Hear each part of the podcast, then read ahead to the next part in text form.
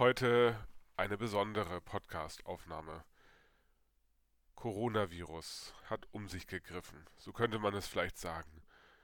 Auch hat es die Kirchen dazu gezwungen, sich nicht anders zu verhalten wie die Schulen und andere Institutionen und viele Betriebe in diesem Land.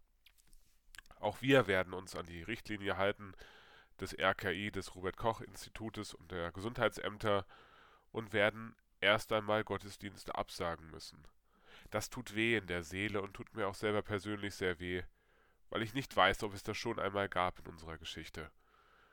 Aber wir werden Gottesdienste vielleicht nicht so feiern wie sonst, aber es wird trotzdem Gottesdienste geben, das kann ich Ihnen versprechen. Ich werde hier für meinen Teil auf jeden Fall dafür sorgen, dass Sie nicht im Regen stehen und alleine sind, wenn es jetzt ja zu Problemen kommen wird, sondern dass sie auf jeden Fall seelsorglich und geistlich betreut werden. Wir als Kirche sind für sie da. Scheuen Sie sich nicht, hier anzurufen, wenn ich mal nicht da sein sollte, ruhig die Handynummer zu nehmen und anzurufen. Und wenn Sie Seelsorge brauchen, gerade in diesen schwierigen Zeiten, sind wir als Kirche auf jeden Fall für Sie da und ansprechbar. Denn eines gilt auch in dieser Zeit dass uns Gott eben nicht einen Geist gegeben hat, der Furcht, sondern der Kraft und der Liebe und der Besonnenheit. Darum schäme ich mich nicht des Zeugnisses von unserem Herrn, noch meiner, der ich sein Gefangener bin, sondern leide mit für das Evangelium in der Kraft Gottes. Er hat uns selig gemacht und berufen mit einem heiligen Ruf, nicht nach unseren Werken, sondern nach seinem Ratschluss und nach der Gnade, die uns gegeben ist, in Christus Jesus, vor der Zeit. Und auch wenn wir vielleicht jetzt gerade fasten müssen auf Kontakte, was mir sehr, sehr schwer fällt, weil ich es liebe, in Kontakt zu treten mit Menschen, so werden wir, und ich schließe mich meiner Bischöfin an, ein Sorgennetz knüpfen.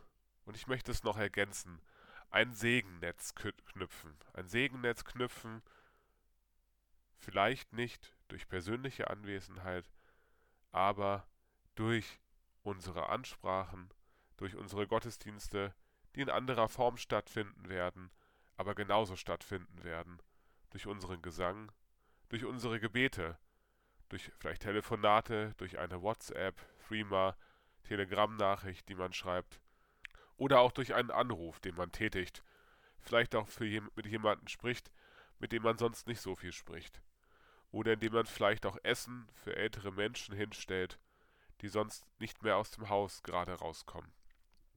Kleine Sachen sind es immer, die wir machen können, die doch Großes bewirken. Gerade in dieser unruhigen Zeit gilt das umso mehr. Ein Segensnetz zu knüpfen für uns, mit uns und durch Gott. Amen. Das wünsche ich uns allen. Ein Licht für die Ohren. Bis bald.